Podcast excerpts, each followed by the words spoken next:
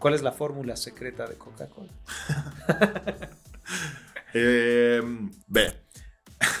en realidad la fórmula secreta de Coca-Cola es... Ya está empezando el podcast con los mejores especialistas de la mercadotecnia y los negocios. Aquí comienza Business and Marketing con Chava Jordán. ¿Cómo les va, mis queridos aprendices del marketing? El día de hoy vamos a platicar con Gonzalo Rodríguez, quien es franchise manager de Coca-Cola, además de ser coach de la Academia de Innovación en Mercadotecnia. ¿Cómo te va, mi Hola. querido Gonzalo?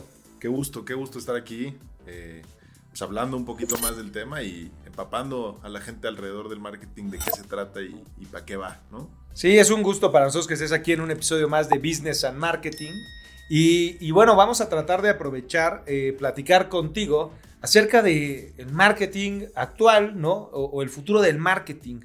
Eh, algo que a mí me gustaría platicar y bueno, aprovechando que eh, estás en una empresa como Coca-Cola, de la que siempre hablan de publicidad, mercadotecnia y, todo esto que parece que gira alrededor de esta empresa, eh, me gustaría que nos platicaras sobre publicidad y marketing.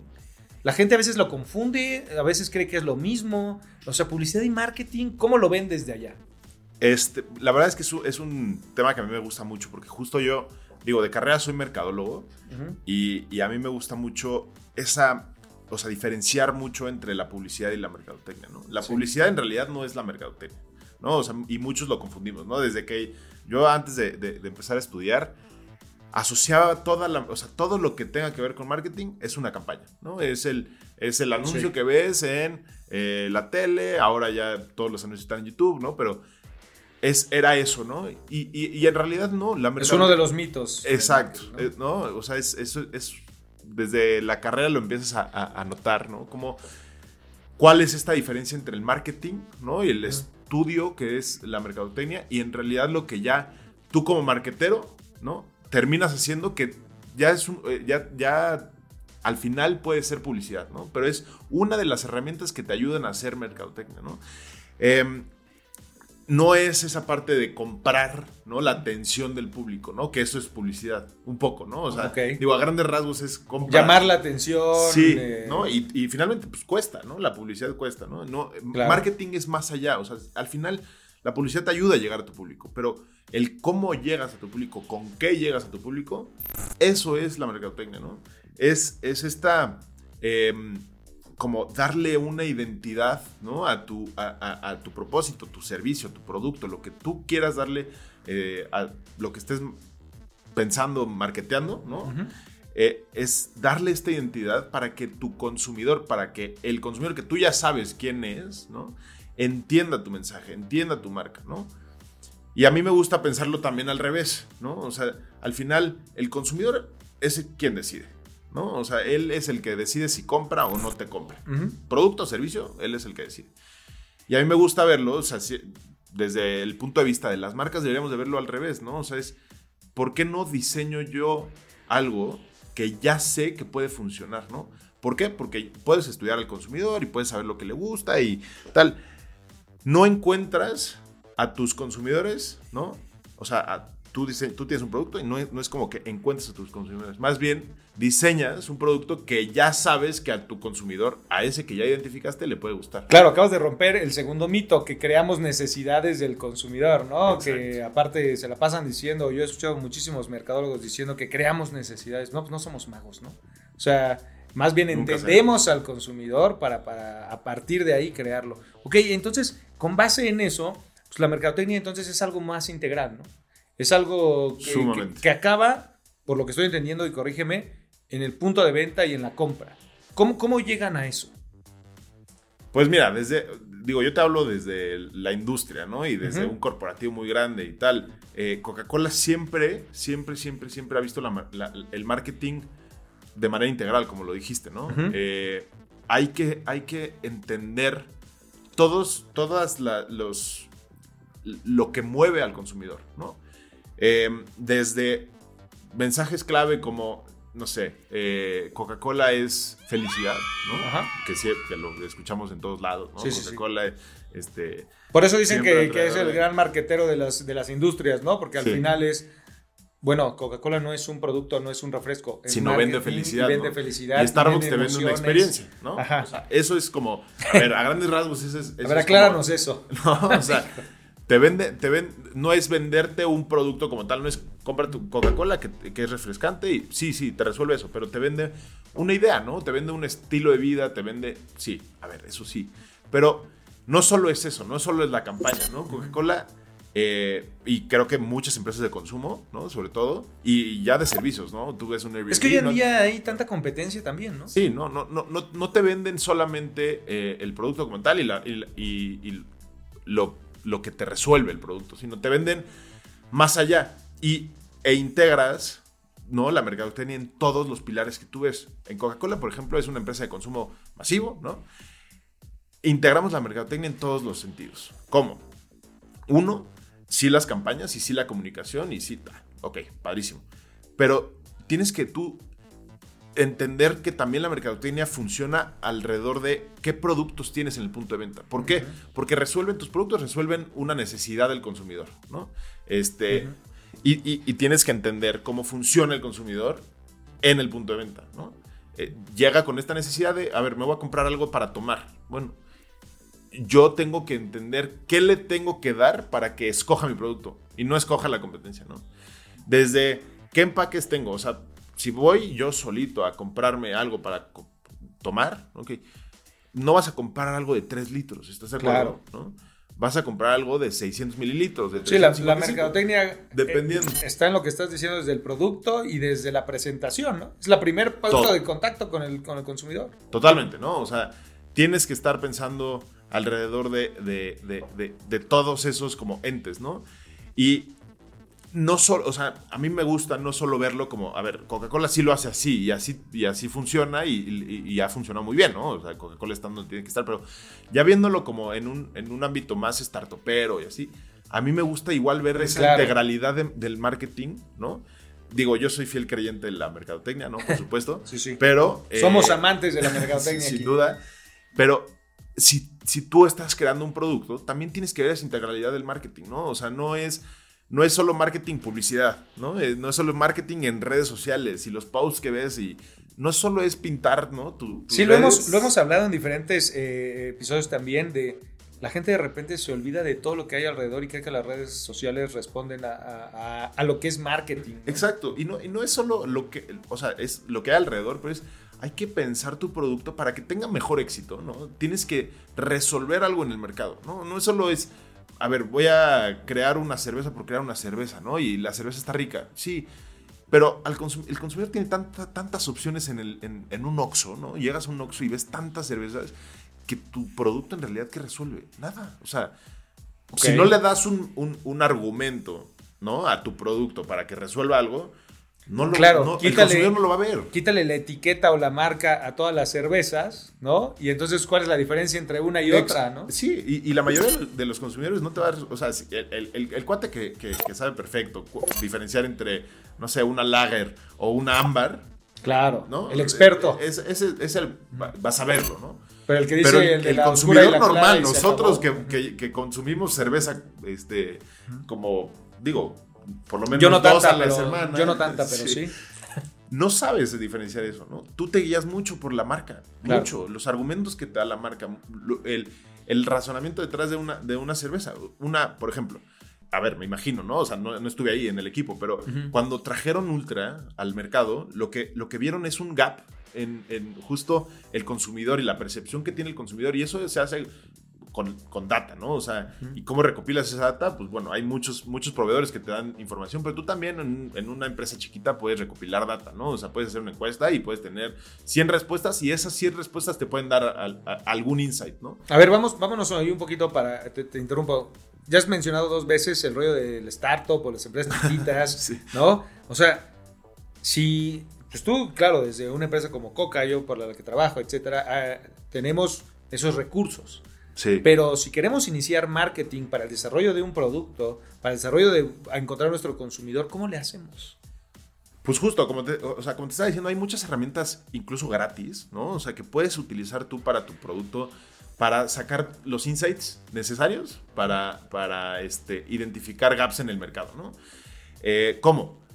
Armas una encuesta en un Google Forms, ¿no? Y la mandas a tus, a tus contactos y le pides que la compartan. Y tienes 100 respuestas. Bueno, esas 100 respuestas te tienen que decir algo, ¿no? O sea, no, es, no es tan acertado tal vez, pero mínimo te dicen algo que, que- que tú puedas este, adoptar, ¿no? Para tu producto. Por ejemplo, yo hice, eh, eh, digo, a, una empresa ahí de, de juegos de mesa este, premium, les dije, vamos a hacer un plan de marketing, ¿no? O sea, vamos a armar eh, qué es lo que tiene que decir un juego. A ver, juegos de mesa premium, ¿no? O sea, Sí.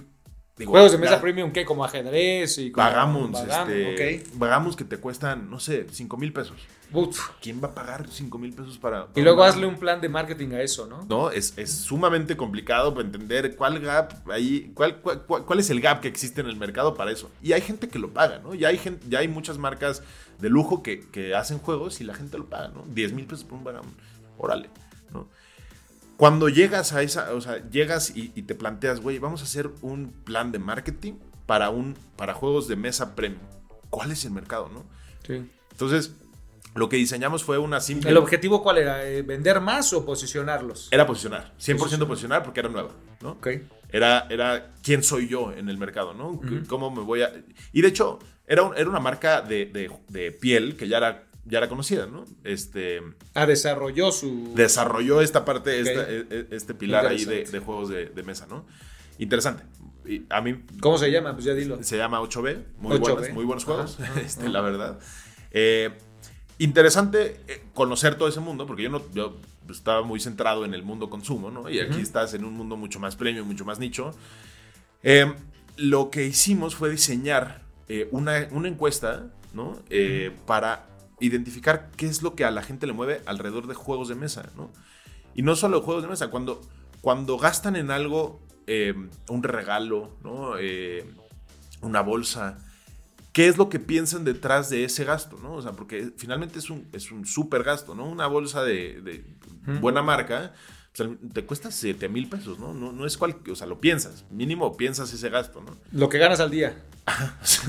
Casi, bueno, fuera. Ajá. Eh, entonces, bueno, era, era y, ver en- y entender un poco la intención detrás de esa compra, ¿no? Cuando, cuando piensan en un regalo, cuando piensan en comprar algo de lujo, ¿qué es lo que pasa por su cabeza, ¿no? Entonces, digo, eh, identificamos varios gaps ahí, este... Sí, porque aunque Eh, sea un juego de mesa que a lo mejor tú tienes en la cabeza que no gastas tanto, pues lo que tienes que identificar es los que gastan tanto en otra cosa, ¿por qué lo gastan? ¿Cuál es el motivo de compra, no?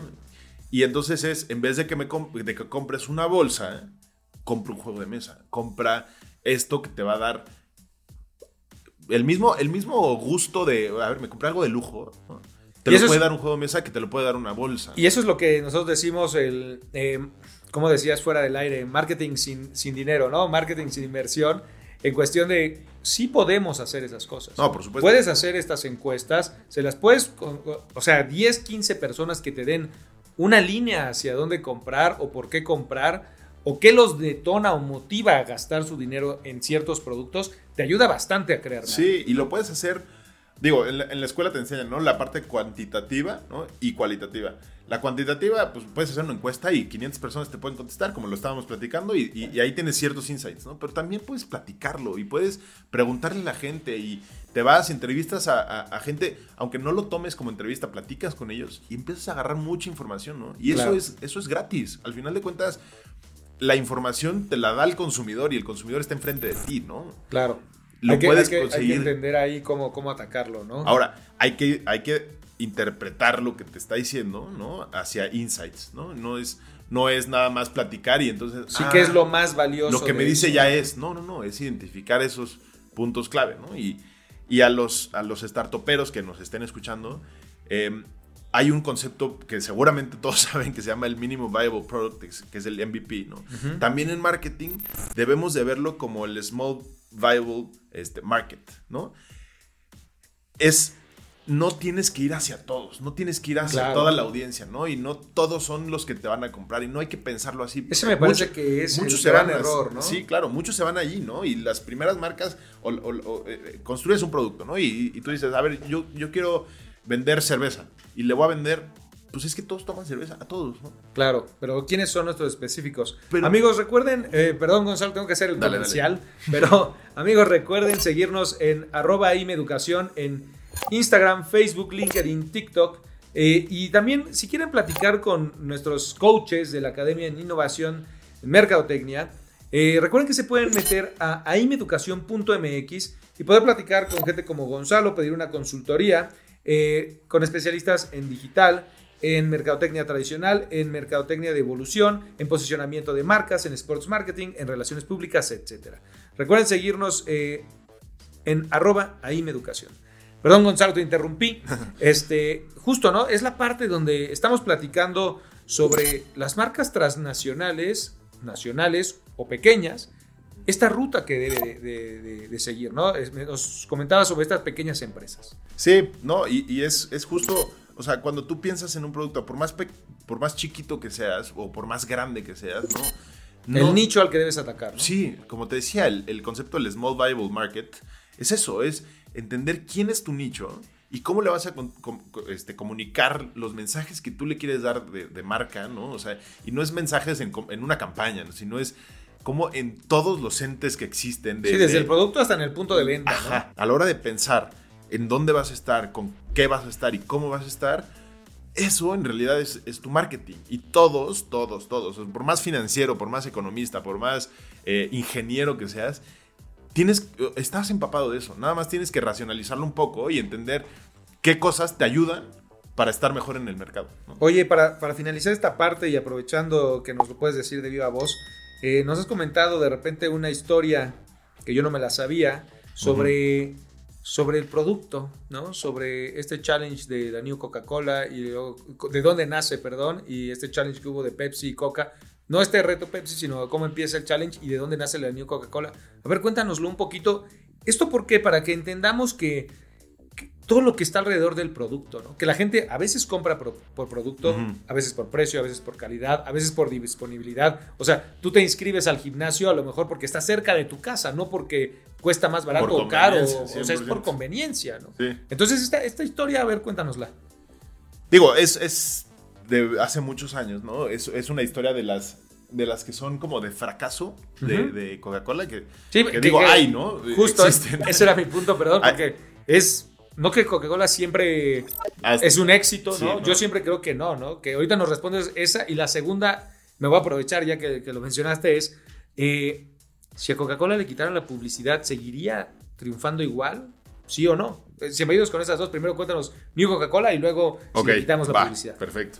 Pues mira, todo este, eh, eh, digo, hubo un, un- un momento, este, ¿cómo dirían? Como de, de- de sombra, ¿no? En Coca-Cola, que, que, pues, challengeó, ¿no? La competencia puso contra las cuerdas a, a- a Coca-Cola y esto, esto pasó en Estados Unidos, ¿no? Pero digo, hace bast- bastantes años, pero es uno de los casos de, de éxito o de, este, de estudio interesante porque Pepsi, que es la competencia principal de Coca-Cola, reta al consumidor a decidir cuál es el producto que tiene mejor sabor, ¿no?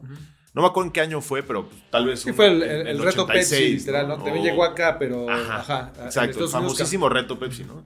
¿Cómo fue el reto Pepsi? Llega Pepsi, pone un stand en, en Sí. Walmart o donde sea, ¿no? Y dice, ¿cuál es mejor? ¿no? Te pone una Coca-Cola y te pone una Pepsi sin que tú sepas cuál es cuál, ¿no? Tú pruebas, tal. Y el consumidor empieza a, a- a irse más por Pepsi, ¿no? Dice, el mejor sabor es Pepsi. Y entonces Pepsi cumple su argumento. En ¿no? Estados Unidos, ¿no? Sí. Esto fue en Estados Unidos, sí. Eh, cumple su argumento, ¿no? Pepsi tiene mejor sabor. Y Coca-Cola reacciona. ¿Cómo reacciona?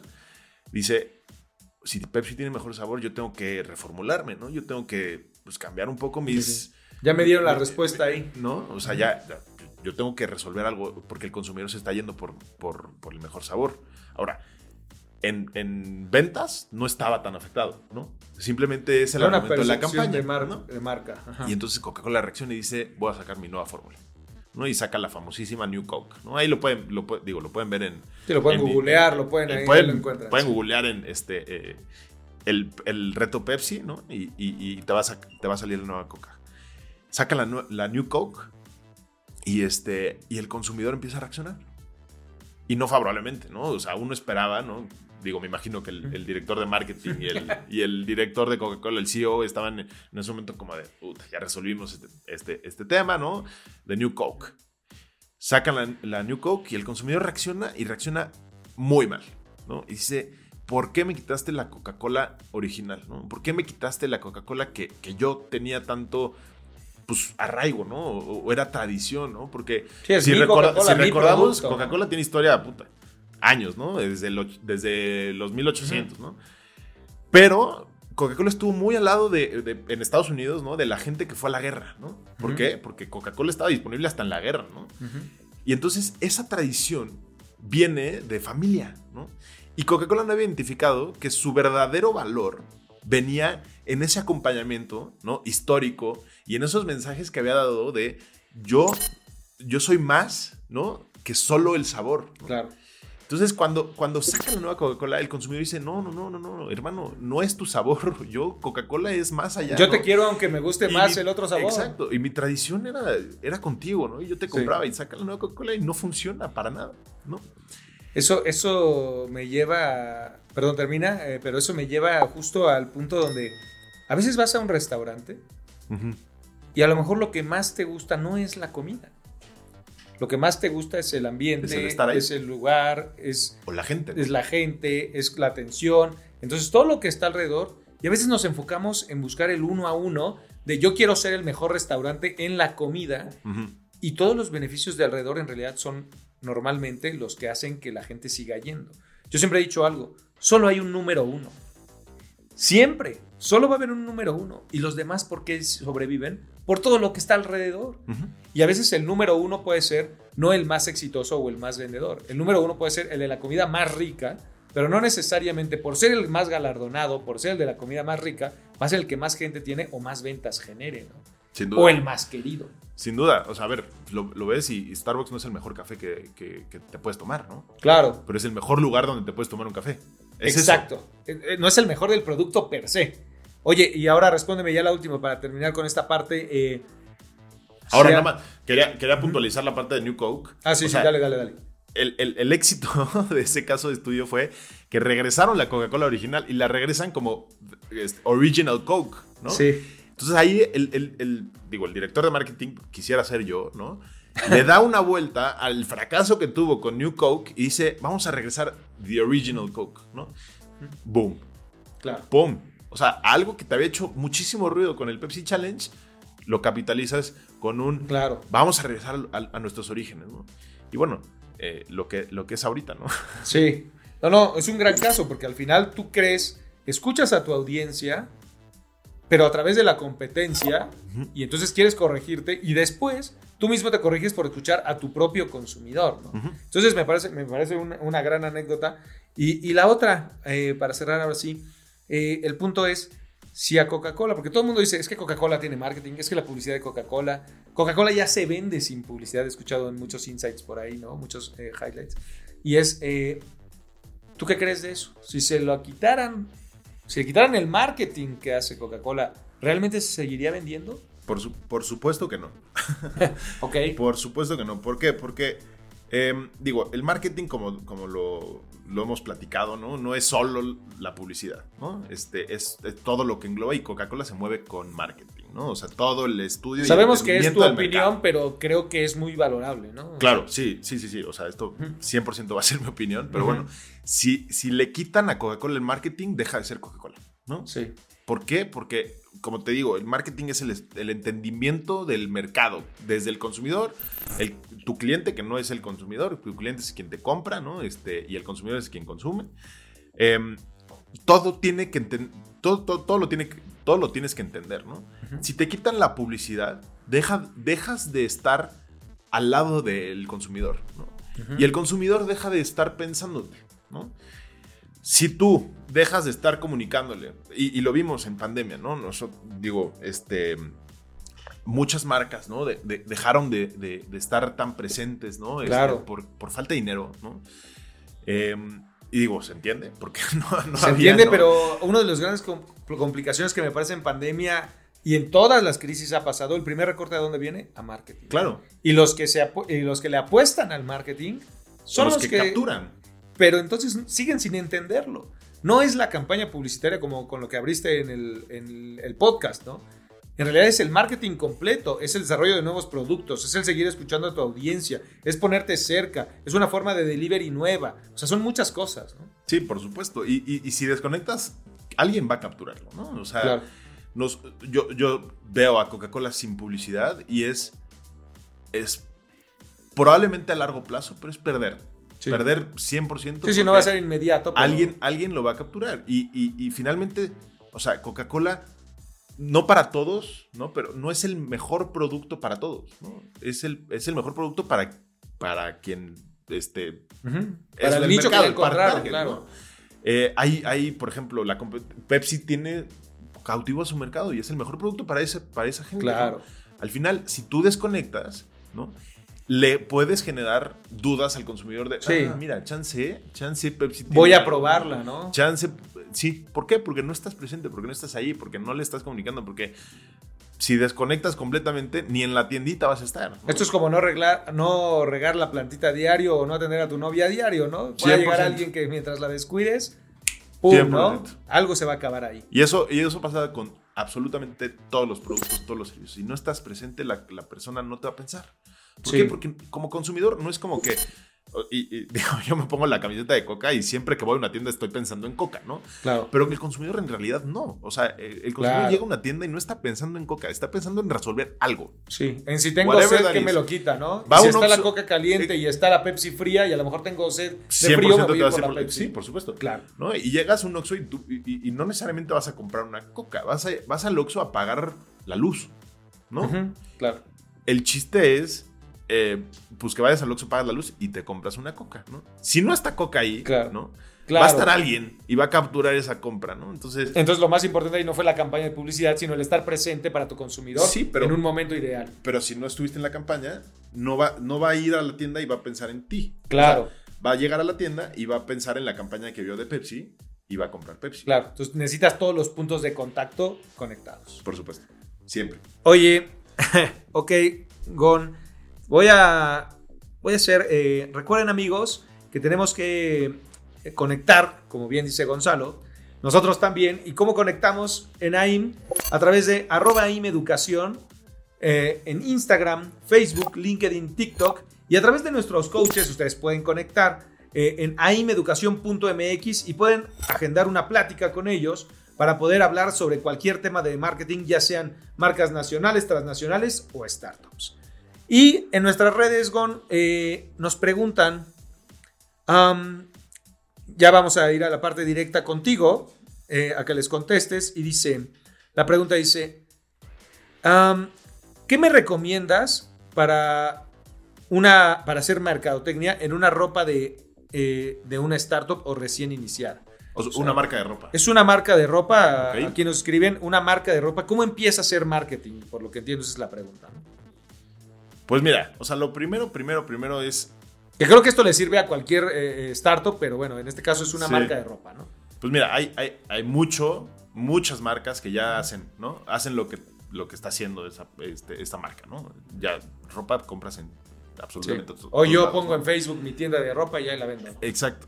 Ya hay un mercado, voy a ser la marca que le funciona a ese mercado, ¿no? Entonces, primero es ver qué falta, ¿no? ¿Qué falta en ese mercado? Muy probablemente este, no haya una marca eh, buena y bonita, barata en la parte de este, ropa sustentable, ropa hecha con PET reciclado, por decir, ¿no? Hay algo ahí que falta, ¿no? Claro. Bueno, eso que falta lo voy a resolver yo, ¿no? Y entonces yo soy la marca de ropa de PET reciclado. Bueno, Sí, ahí- ahí a lo un- mejor yo un quería gap. hacer una marca de ropa, pero en lugar de ponerme a competir de manera frontal con el diseño, pues encontré Sí, una no vas a- variable más de la Sí, porque no te vas a poner a competir con un Zara, ¿no? Voy a hacer ropa Ya. barata. Ok, no te vas a competir ni siquiera con Suburbia, ¿no? O sea, ya hay, ya hay un mercado que está, que está ahí cautivo. Bueno, pero voy a hacer ropa barata, sustentable.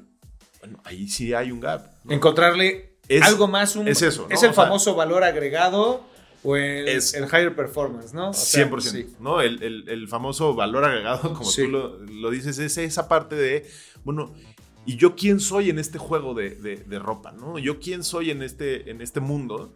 Eh, ¿y, qué, y, que me voy a diferenciar, ¿no? O sea, si el consumidor ve todo este eh, imperio de, marcas este, de ropa. Porque conmigo. Yo, ¿cómo, ¿cómo, resalto, no? Y no es siendo eh, lo mismo que Sara. Soy, soy un Sara con otro nombre. Pues no. No vas a competir. ¿Sabes qué es lo chistoso? Nos lo pregunta alguien de una startup, pero eso pasa en las marcas grandes. 100%. o sea, las marcas grandes también de repente se les olvida que tienen que buscar un diferenciador y entonces yo soy el mejor. ¿Por qué? Porque tengo mejores fierros, porque tengo mejores eh, plásticos, porque tengo mejor servicio. Pero hay muchos mejores en ese nivel. Entonces hay que, hay que quitarse un poquito esa arrogancia de las marcas, porque las marcas transnacionales hay muchas que entonces tienen ese gran problema. Y, Oye, por hay, un, montón de ruido, ¿no? Ya el, consumidor está tan saturado de tantas cosas que es cómo llegas de la mejor manera sin atosigarlo, ¿no? Claro. No es. Eh, digo, me, pasa mucho, ¿no? Este, y, seguramente a, muchos de ustedes les, les, les, ha de pasar que recibes una cantidad de correos de publicidad, ¿no? Sí de, este, ahora cómprame, ¿no? Ahora cómprame, ahora cómprame. La nueva línea, la nueva tendencia, la nueva, el nuevo color, el nuevo sabor, el nuevo... Lo único que no necesito es que me atosigues, ¿no? o sea, si me atosigas, adiós. Y me ha pasado, ayúdame a, este, a, a, entender por qué te necesito, ¿no? ¿Por qué te necesito a ti, marca? Yo, consumidor, soy el quien, quien decido qué comprar. Ayúdame a entender por qué te necesito a ti. Ok, oye, eh, aquí tenemos como un afán o algo así porque quiere saber de ti, pero dice, ¿cuál ha sido la campaña eh, en la que más te ha gustado trabajar y por qué? Eh, interesante, yo, o sea, creo que de lo, de lo mejor que, que, he trabajado ha sido durante la pandemia y eso, digo, lo agradezco porque tengo trabajo, este, pero ¿por qué? Porque finalmente nosotros como, como corporativo grande, como... Eh, pues finalmente somos una de las empresas más grandes eh, a nivel global y en México, ¿no? Tenemos mucho impacto también, ¿no? Sí. Tenemos... Los reflectores están ahí. Sí, y tenemos esta responsabilidad de estar haciendo algo por, por los demás. ¿Por qué? Porque tenemos, tenemos dinero, ¿no? Tenemos eh, manera de hacer, de hacer distintas las cosas y, y al final pues hay que, hay que trabajar también con la comunidad, ¿no? Y uno de los proyectos que más se me va a quedar grabado para, para siempre ha sido justo en pandemia, cuando vimos que uno de los canales principales de venta que se estaba yendo a la fregada era el, canal de, restaurantes, ¿no? Ok. Em, los restaurantes estaban sufriendo durísimo, durísimo, durísimo, durísimo. Sí, empezando la pandemia fueron los primeros a empezar a quebrar junto con los hoteles y Pues sí, porque no tenían manera de estar abiertos, ¿no? O sea, ahorita ya, porque ya el, semáforo nadie lo entiende, pero... El semáforo ya es, mentiroso. Exacto, pero, en ese momento era, era forzoso estar cerrado, ¿no? Era responsable estar cerrado, ¿no? Y los... A ver, toda la industria restaurantera sufrió y, muchísimo, pero uno de, los principales canales que nosotros tenemos ahí dentro de la industria restaurantera son también las fondas, ¿no? También estos restaurantes chiquitos que... Sí, los changarros. Que alimentan a las oficinas, que este, diariamente tienen un... un, sí, un flujo. Un flujo de, gente eh, que ahorita ya no está moviéndose, ¿no? ¿Cómo los ayudas? Cómo como compañía los ayudas para que estén abiertos de la mejor manera que se pueda, ¿no? Y capturando nuevos clientes. Entonces hicimos una campaña eh, muy interesante e, incluso nos aliamos con otras compañías y demás para, para apoyar al canal, en donde eh, lo primero que, era, eh, que, que, hacíamos era darles herramientas, ¿no? Primero es cómo debes de estar tú abierto si estás abierto, ¿no? O sea, mantén tu sana distancia, cuida a tu gente, toma temperatura, ¿no? Les dábamos incluso este, geles antibacteriales, cubrebocas. Eh, Ayudarlos para estar abiertos, pues. Ventanillas estas de, acrílico, les dábamos, los, los, este, los apoyábamos en ese sentido también. Y también era darles este acceso a herramientas digitales también para que pudieran estar vendiendo online. qué interesante eso. ¿eh? Y, te digo, o sea, y utilizamos nuestras herramientas ya como, como compañía grande, ¿no? Para a ellos decirles, a través de aquí pues, puedes, este, puedes seguir funcionando, ¿no? Puedes, puedes seguir dando tus productos, pero eh, a la casa de ellos, ¿no? Y de esta forma, eh, a ver, nos, nos, acercamos mucho a los clientes y ellos nos quieren, ¿no? Por lo mismo, ¿no? Es como un win-win, ¿no? Porque nosotros, pues, agarramos ese amor de, los clientes y, y, los clientes al mismo tiempo siguen abiertos, ¿no? Siguen que, ahí es algo importante que no, no vemos mucho, ¿no? O sea, el cliente no siempre es el que compra tu consumo final. Sí, ¿no? Sí, a veces tienes clientes, como ahorita con estos changarros, que es en lo que llamamos el B2B, ¿no? El business to business, que son los que le dan al consumidor final. Sí. Pero muchos de los clientes deben de ser el B2B. Alguien más o sea, si yo se lo vendo a un changarro, él va a vender 10 más que yo no alcanzo. Entonces me parece que esa, esa fórmula de poderlos ayudar, tú pensarías que el rollo digital en la pandemia pues, solo estaba hecho para los grandes y cómo ayudarlos a ellos pues, es, una gran campaña. Y siempre se ve, eh, eh, a, mí me cambió un poco la perspectiva porque siempre se ve al cliente como de el cliente decide, ¿no? Y el cliente en este sentido era, era el restaurantero, ¿no? Y ahorita no te va a comprar el cliente. Claro. O sea, porque está cerrado, hermano, ¿no? Entonces es como, ¿cómo lo ayudas? ¿No? Y cómo te alías a él para que al final para los dos sea bueno, ¿no? O sea, nosotros estamos perdiendo una cantidad de, volumen, ¿no? En ese canal. Bueno, ¿cómo lo habilitamos para no perder tanto, ¿no? Entonces es como eh, pensar que tu cliente no es solamente tu cliente y es para arriba, ¿no? Sino es también tu aliado para...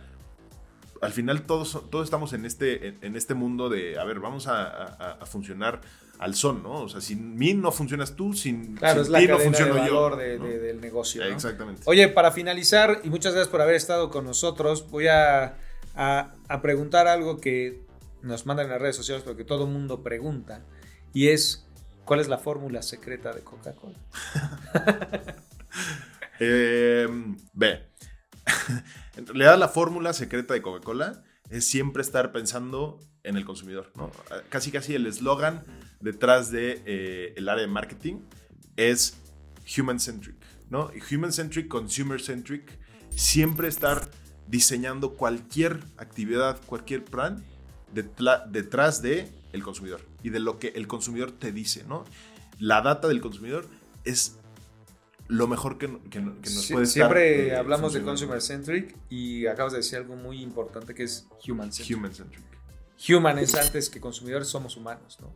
y me parece que eh, tu empresa o la empresa para la que trabajas, la empresa para la que todos trabajamos, para cualquiera que sea, a veces se nos olvida, lo he dicho en alguno de los podcasts anteriores o de los episodios anteriores, eh, que en realidad trabajamos con humanos, para humanos y nosotros mismos lo somos. Entonces, eso es lo, principal.